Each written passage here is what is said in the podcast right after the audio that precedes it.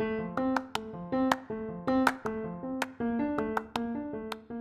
oi, gente. Meu nome é Sheila Queiroz, eu sou psicóloga e esse é o meu podcast. Seja muito bem-vindo. O tema escolhido para nossa conversa de hoje é a palavra não. É uma palavra que é tão pequena e simples, mas que ela carrega um peso enorme por detrás para algumas pessoas, né? E para essas pessoas é como se elas ficassem aprisionadas.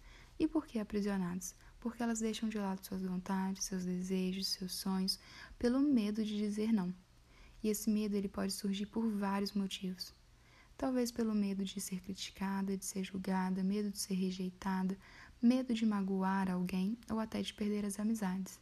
Sobre esse último motivo, eu sempre digo algo aos meus pacientes, que é se uma pessoa se afastou de você por conta da sua negativa, isso fala mais sobre a pessoa do que sobre você é a pessoa que não sabe lidar com o não. Pequenas permissões que você dá, elas abrem espaço para grandes invasões. Então a gente precisa aprender a dizer não para as pessoas, para as situações. Talvez você acredite que ao dizer sim, você se protege, que assim você vai evitar uma rejeição, evitar uma crítica, mas logo você vai perceber que é impossível agradar todo mundo o tempo inteiro. Principalmente porque quando dizemos sim, querendo dizer não, a gente se desagrada, ultrapassa nossos limites. Será que isso a longo prazo vai ser saudável para nossa saúde mental? Será que isso vale a pena? Eu acho que não, né? Será que vale a pena ser rodeada por pessoas que estão do nosso lado só porque a gente é considerado muito boazinha, que diz sim para tudo? Bom, aprender a dizer não é importante para a nossa saúde mental e emocional. Claro que eu não estou dizendo que a gente deve sair dizendo não para tudo e para todos, mas sim que a gente precisa buscar um equilíbrio, colocando limites às solicitações externas e ouvindo as nossas prioridades. É de nossa responsabilidade mostrar e delimitar nossos limites aos outros. Isso é um sinal de autorrespeito.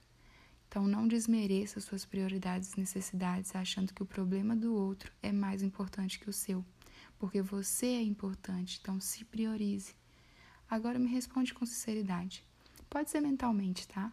Você consegue dizer não? Como que tá a sua relação com essa palavra? Bom, eu acho que vale sempre essa reflexão. A gente já está encaminhando para o final, para o encerramento, né?